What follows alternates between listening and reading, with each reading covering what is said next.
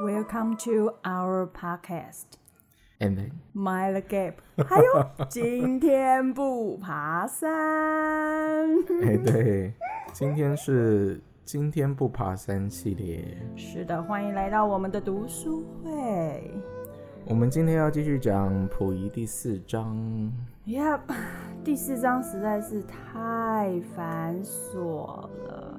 没有第三章比较繁琐，嗯第，四章还好。呃，第第四章我会说它繁琐，是因为有太多的条约，你知道吗？姑娘我 Lily 真的是，你知道， 历历史不是太好。好，我们现在要讨论是第几章？你看被你讲一个我忘了。第四章，第四章是关于我们溥仪搬到天津后发生的事情。呃，对，溥仪在天津待了七年，中间他有三条路可以走，主要都是被他的幕僚所摆布。哎，是啊，当然他自己也有一定的主见啦。那嗯有一条路就是以他老师为首，不是英国的那个老师哦，英国那个老师已经走了哦。哎、讲清楚，他离开了他， 不是走了。 你干嘛？人家年纪轻轻就说人家走了，又没礼貌。离开他，啊 对，离。开溥仪了，因为毕竟他现在是在呃日本人的保护之下。嗯，嗯，庄士敦他是英国人。是的，没有错。那上一节我们有讲到各大使馆在争取溥仪的时候，是以日本胜出。是，那以他中文老师陈宝琛为首的一批旧臣，就觉得说他们要回去紫禁城，要把当时跟国民军嗯，达成的那我个优待条件恢复过来明白。。对，那个优待条件，希望听众还记得优待条件，那个还蛮瞎的条件，我觉嗯，得一那年一切四。百万人。对啊，一切都很瞎，好不好？吃的很丰盛，那还有一派就是出洋派，就坚持呃溥仪要到海外留学，是在海外找到呃 sponsor，对，没错。嗯，希望别的国家可以帮助他们。嗯，可以再继续呃以前的皇帝，但是我觉得这个出洋派其实最后应该可以称为连日派吧，因为几乎都是日本胜出啊，对吧？哦，对，其实这里日本用了很多阴谋诡计，让溥仪觉得他只有日本这一条路可以走。好，还还有一派就是以溥仪自己为首的，他们认为就是要把那些北洋军阀都收纳囊中，希望他们可以帮忙清朝复国。嗯，我觉得这可能性不大。但是在那个时候看起来是有机会的哦。真的吗？嗯，你认真？像吴佩孚就曾经向溥仪称臣，张作霖还向他磕过头，段祺瑞也主动。啊，我们的小要跟他见面朋友嘛。哎、没有，做做样子归做做样子，我也常跟我妈磕头称臣啊。你活在古代吗？ 你是是是不是每个晚上都要帮你妈洗 脚？对对对对，哦让呃好是孝不是顺各各位听众有时候都会这样的？比方说对自己的呃那个工作岗位的长官啊俯首称臣，但是实际上。你知道，有时候我们在做一些事情，就会觉得，哦，实际上都在啊没人有就这样家了背后骂人家干你哎、娘。哎， 我可没有这样说， 我们顶多说妈的发哥，我哈本， 为什么他就猪脑做这个决策，等等诸如此类的。呃，这一章的这个部分，溥仪有说出一个比较有趣的东西是，在一九四八年左右的时候，有曝光过一个日本内部的奏折。是的，没有错。嗯，那当时的日本首相是叫田中仪义，嗯，对，这个田中仪义是当时的日本首相，他有给日本天皇上的一个秘密奏折，奏折里面写，如果要征服中国，就要先征服满蒙，然后其他的亚洲国家均将畏惧于我大日本，而且投降于我们。在奏折里面主要有三个步骤，第一个步骤就是征服台湾，哦，提到我们了。嘿，台湾呢、 我喜欢这个第二步是征服朝鲜，嗯朝鲜，没错。嗯，那也是为什么现在南韩人这么不喜欢日本人，也是因为这一段历史。好，第三步就是灭亡满蒙以及征服中国全土。那这个秘密奏折就已经表示了他们的最终目的是什么。对，所以他们现在在做的培养成立满洲国啊，培养张作霖啊，这些都是中间的过程而已，最终都还是要把他们消灭掉的。哎，我发现一件事情，其实啊，你会发现日本人在做一套计划的时候，好像十年国建一样，嗯，当初他们的野心很大，是不是？而且他们在十九世纪末就开始他们的征服计划了。说到这个番外篇，您知道吗？他们在一九八八年的时候成立一个，也不算是成立一个，是民间团体，利用民间团体。不是来一九八搜八啦，等我讲完嘛，你讲刚完你就说懂了。你刚刚说一九八八，对，是一九八八哦，文献上一面九有八八就是我出我大概四岁的时候。啊。哦，好的，这一段可以卡掉。没关系，这个我想留下 来。啊是一八八一年，然后他们成立了一个，就是、呃，我们现在叫做有没有情报 spy？组织， Yes, bye。然后他们是利用这是一个民间团体，然后就是日本就是利用这个团体去搜集各国的资料。哦，这边是你自己做功课的吗哎？是的啦，哇我跟你讲，丽丽，好我感动对一些很奇怪的东西特别有兴 趣。好，哦这个日本情报组织叫黑龙会，对，可是呢，它的前名叫做玄阳社。对对对，这个对特务组织在很早期的时候就已经潜伏在中国内部。嗯，没错。很妙的是，我为什么说他这个呃这个特务要特别提提出来？因为你知道吗？人家的基底是用什么？妓院。什么意思啊？他们在这个团体里面呢、啊他们会呃为了要试探嗯哼，各国情报，嗯哼，你们男人就色。色什么？你们男人就色啊，没有办法，是大头没办法管小头啊，是色还是色？都是一样的。我想说色什么？ 色在哪里？ 然后他们他们打着为国争光的名号，然后其实呃，以以现在来说的话，其实他们是一个恐怖组织，比恐怖组织还要恐怖。其实就是江湖组织啦。嗯嗯，江湖人利利是用的江湖上的做法嗯来哼，收集情报。嗯，我觉得这个黑龙会的会长是有一点看起来有一点像小说里面的人物，嗯，真的嗯，尤其是武侠 小说，嗯，有点奇怪。 好啊、据溥仪的幕僚说，黑龙会的会长头山满是一个佛教徒，然后留了一把银色的长胡子，面容慈祥，对，而且最爱玫瑰花，海的没 错。终年不愿意离开他的花园。可是我跟你讲，你不要以为这小老头没有离开人家的玫瑰花，他就什么事什么事情都不知道。我告诉你，他什么事情通通都知道。嗯，就是这样的一个佛教徒，在这种玫瑰花香气的花园里面，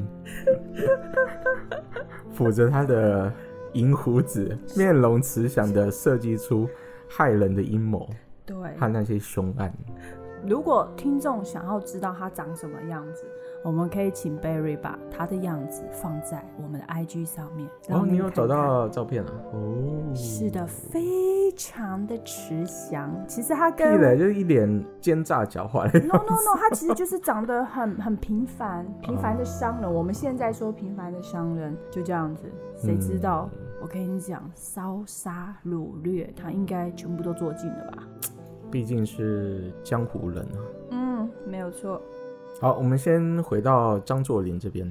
那个时期大概是在蒋中正北伐的时候，那要北伐就会碰到当时被日本掌管的东北三省。那张冠人怎么样？当然，日本人就不会轻易的让他北伐成功啊。所以那时候日本人就偷偷派出了军队去济南，并造成了济南惨案，杀了差不多六千一百二十三人，一千七百零一人伤残，十七名中国外交人员惨遭虐杀。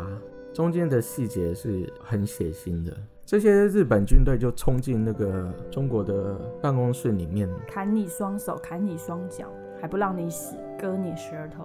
挖你眼球。没错，这就是当时日本人对于呃所谓的中国人所做的一些残暴的事情。如果有兴趣的人，可以去翻纪录片。其实当时的日本人是非常残忍的，嗯，不但有做很多医学实验、对对对，细菌战、是的，虐待平民老百姓。对，嗯，而且它会在你身上种植一些病毒。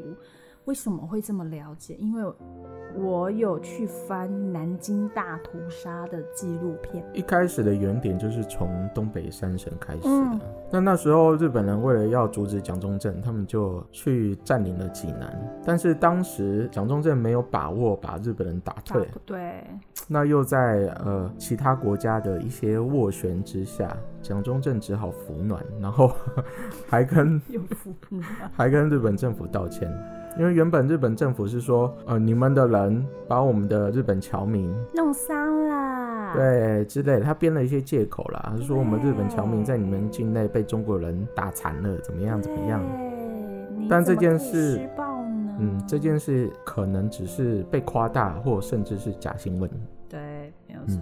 你知道张作霖怎么死的吗？嗯，你说说。嘿嘿嘿， 我最近很努力的在做功课。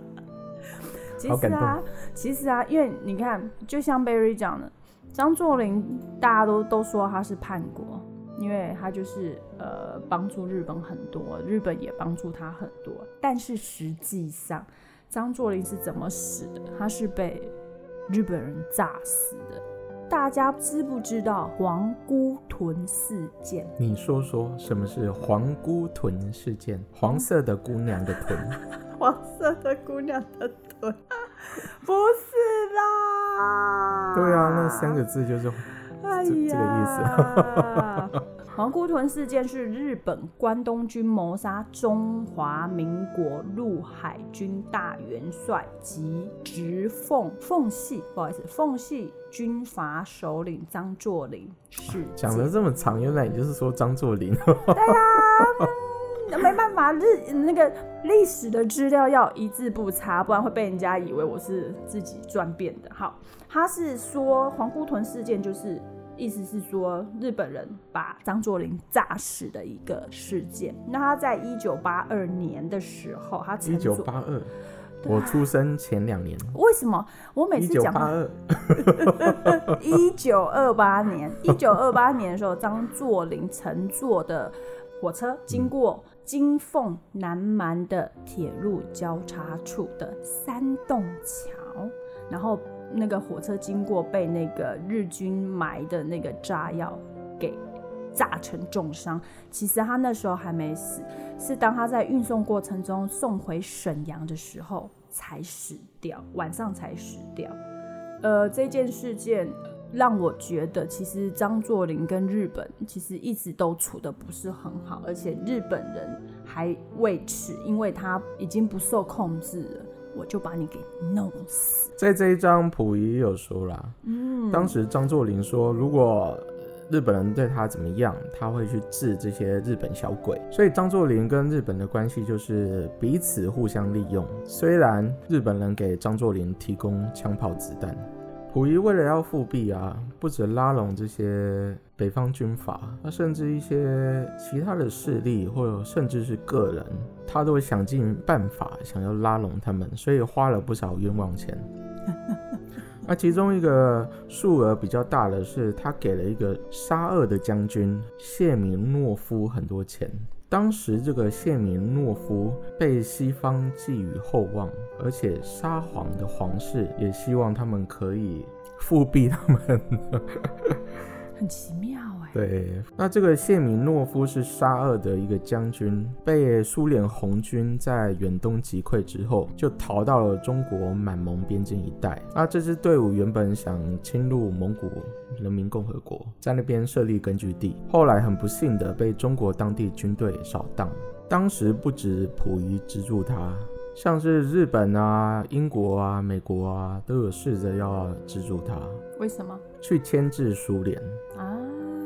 那时候共产主义就像瘟疫一样，原来大家都不希望它他继续着装。嗯，嗯，只不过这个谢米诺夫根本就是一个骗 子，他只是想从大家手上拿拿到很钱，多钱，根本就没有要做事的意思。嗯哼，嗯，他每次都要编一些借口来跟溥仪拿钱。你会不会发现一件事情？溥仪身边他寄予厚望的人不是骗子，就是那个杀手变态。都是有包含很多江湖人物啊。就比如说你是溥仪嘛，啊，我是江湖人物，就跑来跟你说啊，我明天对不对？我下个月要在要在浙江起事，对，只要我起事成功，我就会宣布我们永代永代你做皇帝，对永代清朝。嗯复辟，真的是那、当然，溥仪听了就很高兴啊，那就就给他很多钱这样，嗯，希望他能成功。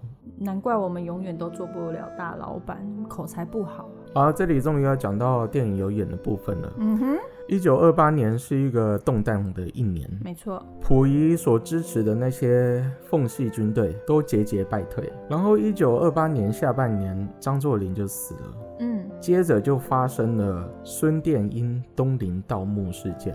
啊，各位听众还记得吗？我最爱的夜明珠，夜明珠，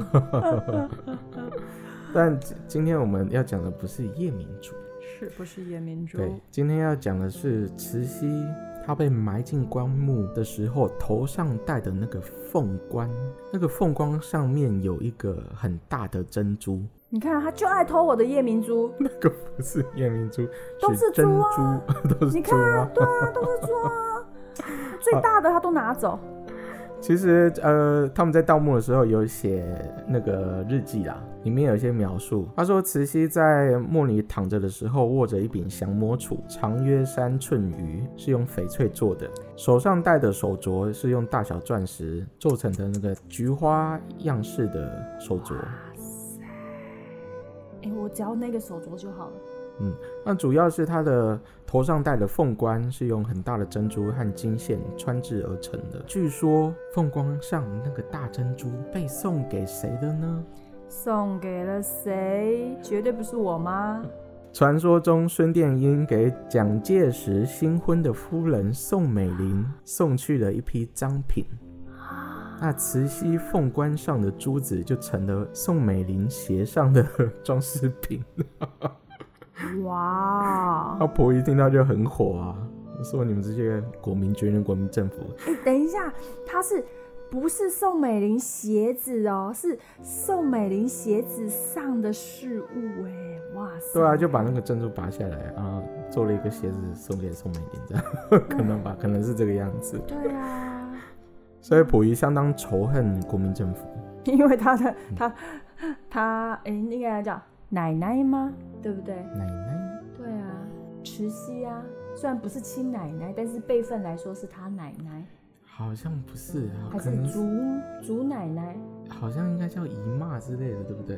啊？对对对对对不对对对对对因为不是对，不不是直血系亲的啊，，对对不对是对直对对系对对的，对。啊，你看，这是你姨妈，我不这是确我定姨啊妈的东西，没有，因为我不我不你确看定到啊，问你啊，我对那是个是是亲戚的是那是个对对对称对呼不是 对，哎，很其实了我也解我我也很难理解，因为我们家人口单薄，就是很简单，应该是姨妈啦，姨妈或是嗯，反正不是亲奶奶啦。，对，嗯，你看这样子，唉他有什么感触？没有，他的感触是：你胆敢把我的东西、我的钱拔给我最讨厌的人用，应该是这种心态。不只是慈禧的尸体被毁坏，东西被盗走，连乾隆的尸体跟东西都被盗走。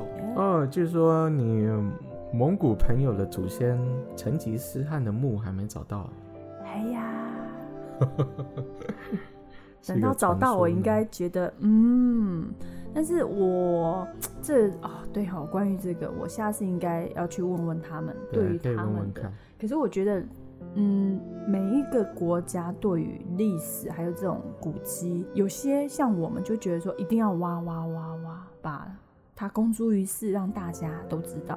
可是有一些就是民族认为说这是很神圣的一件事情，你不要去做考古，去做挖掘，会影响到就是呃我这个国家的那个所谓的风水。哇，好迷信啊！有些人会这样子啊。怎么这么迷信？是啊，你不知道吗？但是我觉得，呃，一方面这是好的，但是一方面就是，嗯，那我们根本也不知道历史的发生缘由，对不对？好，我们现在回来。当时溥仪就很生气的在灵堂前面发誓，不报此仇，我便不是爱新觉罗的子孙。然后跟他底下的人讲说，有我在，大清就不会亡。笑屁、有我在 人，家很认真哎。大清就不会亡。 好啦，他的他的他的好啦，他的复辟弊复辟跟复仇思想，嗯，好了，达到一个顶峰，OK，其实溥仪可以选择更好的人生啊，对，他只是你知道很他不甘心，不能再当皇帝了。然后又选择了日本这个侵略国当他的嗯。助力。应该说，因为在他人生的历练中，真的他身边没有一个忠臣。有啦，他有一些忠诚，像他的那个老师陈宝琛，哎、我我一直到八十岁都还在他身边。好吧，我应该说嗯，我换个换个角度说，呃，在他的身边没有一个人从小到大教他做人的道理。 这做人唔通打伤眼。我觉得很重要的一点是，他总是拿不定主意啊，嗯，对总啊是被身边的人影响。像当初他不是说要呃去英国留学吗？对如果让你坚持下来，那他在英国就会有不一样的机遇。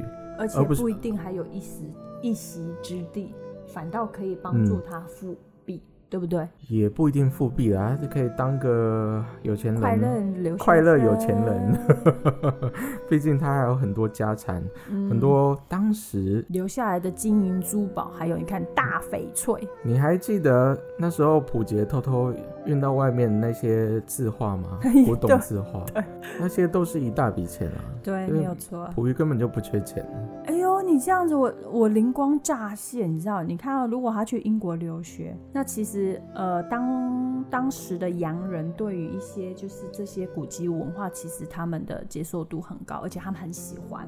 对啊，你看可以卖多少？你看看他们的大英博物馆。接着，溥仪就为了要复辟嘛，他希望未来他自己身边有可以信任的将军。刚好溥杰也想去学习军事上的知识。原本张学良跟溥杰说，如果你要念书的话，我可以送你去奉系的学校学习军队的知识。那后来，呃，溥杰的爸爸也就是醇亲王反对，然后希望溥仪把溥杰抓回来。反对有效，但是为什么反对？我觉得好像爸爸不管在哪一个朝代，爸爸都是这样子。当呃自己的儿女想要就是远走高飞，你知道吗？爸妈都有一种揪心感，卖你卖照，你照了你也会怎么样？我们小孩子不会饿死啊，有点分离焦虑啦。对，真的。嗯，那当时溥仪相当相信日本嘛，那后来就把溥杰送到了日本去读军事学校。在那个时候啊，日军的参谋啊，然后还有一些高官啊，常常都来溥仪住的地方，跟他讲解呃历史啊，还有呃这个世界的局势啊。进行洗脑，哎，对，然后不断的谈到日本的天皇制是多么的优越。多么好啊，多么好啊！然后甚至跟他谈到中国的民心唯有宣统帝才能收拾。您看看，您看看，哇！嗯，但他现在讲的这些日本来的学者啊、高官讲的，跟后来他们日本军队的做法是完全不一样的。没有错。日本人不但给溥仪红萝卜，也给溥仪棒子。有真的吗？我以为他只会给他红萝卜，不给他棒子。嗯，有人当白脸，就有人要当黑脸啊。嗯那刚刚我们讲的那个黑龙会，嗯他们就派人去溥仪住的地方附近开枪。杀杀杀杀杀，嗯，吓死！那溥仪说有一天夜里他在睡梦中惊醒，那后来当然抓到了这个人。第二天日本人就把这个开枪的分子抓走了，结果透露出来讯息是。这个开枪的人是一个叫盐田的日本人，而且是黑龙会分子。那当时溥仪听到这个消息就明白了七八分。是认真明白吗？当 然啦、所以日本人的意思就是说，如果你要离开，我随时可以把你杀掉。嗯嗯，啊，原来如此啊！然后一方面我又对你很好，还常常请你去呃参加我们的阅兵典礼，让你看看我们的飞机大炮，我们的军队我让们你有多进步。你看这洗脑洗的超彻底的，嗯，非常彻底。对，那在这个局势下，西方国家在干嘛呢？ 他们在干嘛？我觉得在这个时代下，他们都反应迟钝。怎么说反义词对？好，现在是一九二八年、一九二九年左右嘛，对刚好是希特勒崛起的年代，啊，所以你可以发现说，他们对德国这样的集权国家嗯哼，的崛起可以这么迟钝，那当然对于日本的所作所为，他们就非常的无感吗放纵嗯哼，啊。这个时候，英国人又提倡了一个意见，觉得说，中嗯。国，觉得说要有几个国家来共管中国，由英、美、法、日、德、意六国各派代表。天哪，意大利这这时候也 也出来插一那杯时候的羹，意大利是军国主义而已，墨索里尼。是啊， 嗯这时候也来的插一杯羹，对，好那时候的意大利很强大，嗯，希望这六国来共管中国。那这时候溥仪的幕僚就觉得时机到了，所以他那一年夏天就打算要到日本去，但去日本之前要去东北嘛。那东北原本就是爱新觉罗的发迹之地。是好，在这一章后面，溥仪有稍微讲一下他住的地方跟他小时候住的紫禁城相比，他其实是比较喜欢天津的这个地方。这个地方叫张园，弓长张，园是公园的园。那张园里面的情况呢？张园里面一开始的情况很好，溥仪不断，又是一开始情况很好，对啊，他就是一个败家子。是不是？我就说好，他有说了，住在张园的时候，他可以随意进出了。那在电影里面，我们有看到他跑去那个 club 嗯，唱歌啊、跳舞啊。噔噔噔，对噔好，哦那个噔 club 是一个英国人办的，是名字叫乡艺会，乡下的乡，艺术的艺。那一般人都称它为 country club，对，里面是只准许外国大老板进出，中国人是根本走不进那个大门的。但只有对溥仪是个例外。那电影里面有一幕比较好笑，就是溥仪在唱歌的时候，底下的乐手都脸涂黑，在帮他伴奏。哎、你这样有歧视哦？为什么要脸涂黑？ 告诉我是，是他们歧视，不是我歧视 啊。啊，怎么可以把脸涂黑？对对对，政治不正确。对啊，真的是 Black life matters。好，他就是一个很败家的，哎、对。他每次去 country club 参加 party 的时候啊，穿最讲究的英国西装，嗯领带上都插着钻石别针，袖扣也是有钻石袖扣，手上戴的是钻石戒指，手提文明棍，就是公事包不。是啦，拐杖啦，就是绅士的绅士的那个等拐一下，杖。他脚又没受伤，提着那个文明棍干什么啊？什么东西啊？但是你就问你英国朋友啊，为什么古代英国人都要拿一个那个棍子这一件事情我倒是真的啊？你去问问看，再回来告呃不诉是我。不是，因为我之前有在英国过，然后呃，我的房东房东先生大概爷爷，我都叫他房东爷爷，他大概七十几岁左右。一般人不会这样啦，我跟你讲只有贵族才这会个样只有贵族，而且是必须要有爵位，而且嗯你如果你只有二十几岁，你不能拿那个。哦，这我倒不知道，我对，们查了是再回年再回来纪讲。啊嗯年纪要有年纪稍长的爵位的贵族才可以手持这个什么文明棍。对，文明观。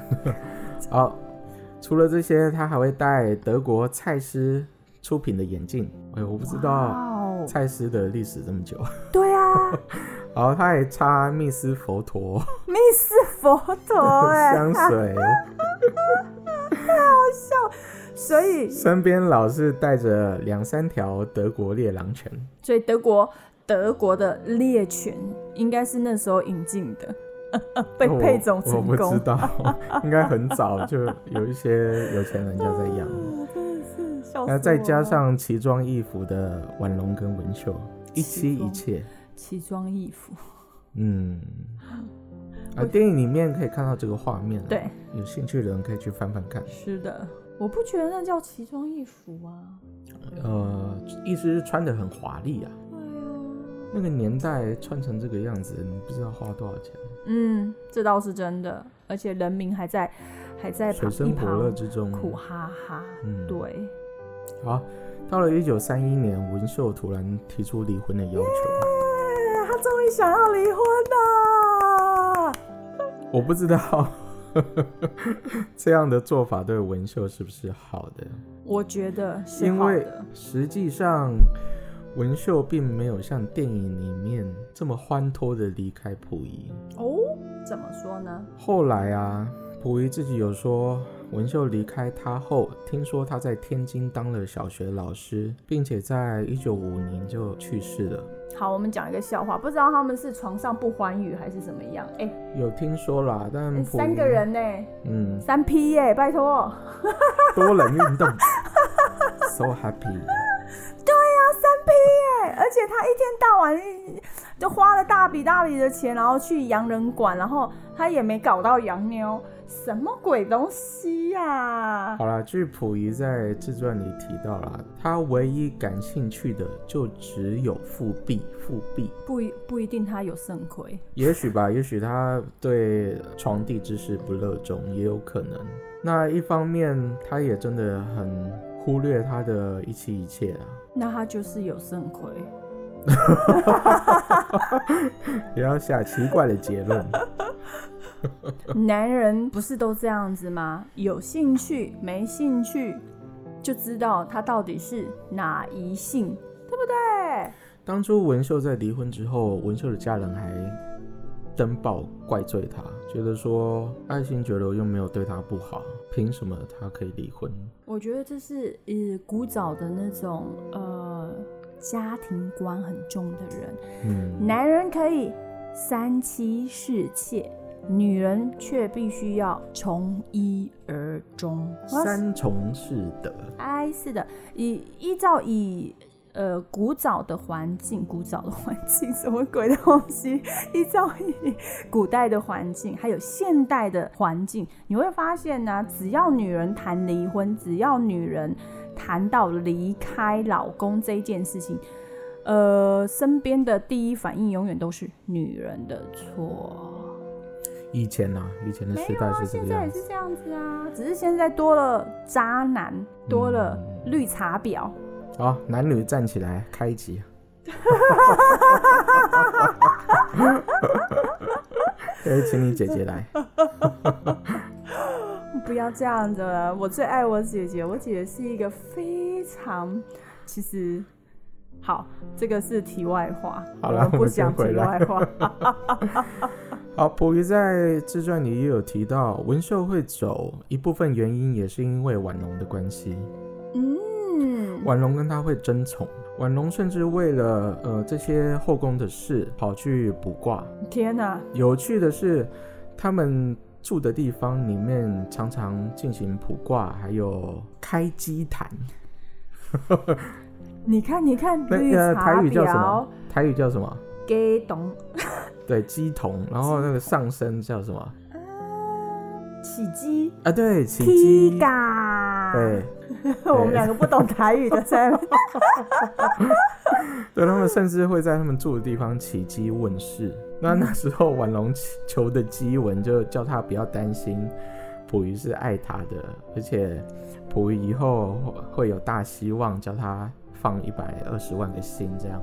嗯，那溥仪自己也有说，那时候常常卜卦跟求神问佛是很正常的。在另一方面，这样的活动也是鼓励他继续复辟的动就力。是过度迷信啊，对，因为有的人会告诉他说：“哦，你何时会走大运啊？你什么时候会长大权啊对啊，嗯就是一个洗脑的神经病。所以你看，绿茶婊跟渣男，？”绿茶婊嘛，婉容吗？我不觉得婉容是绿茶婊，婉容还蛮可怜的。嗯以前那个时代的女人都很可怜，因为她们就像我跟你讲的，要从一而终，她们的眼睛里面永远都只有丈夫，然后为了要讨他欢心，好啦，我比较喜欢叫她的英文名字啊，伊丽莎白。但是她一点都不伊丽莎白。嗯对，在电影里面很漂亮，只不过后来，是的，嗯，后来下场不太好。嗯， OK，呃，第四章我们讲到这里，是的，希望我们各位听众喜欢。记得订阅我们的 Podcast，还有我们的是的 IG 哦。对，你可以呃上我们 IG 看看我们的那个黑社会头头的样子，头山满，对他哎的样的子名字也很奇怪，黑龙会会长头山满。没有关系，因为他的脸就是非常的就是一般慈祥商人，但是我告诉你，他虐待过自己的就是旗下一个小间谍一个艺妓，他怎真的吗？么？你查到了哦？嗯，他怎么虐待他？他就是剥他的皮，我而靠！且慢慢的就是虐待他。慢慢虐待他到对死，这样对， 根本就假佛教徒啊！嗯，是是啊，他真的真的是一个非常有侵略性，而且他的那个野心非常大的的 一个人。嗯对，好的，啦我们第五章再见。再见啦，拜拜拜拜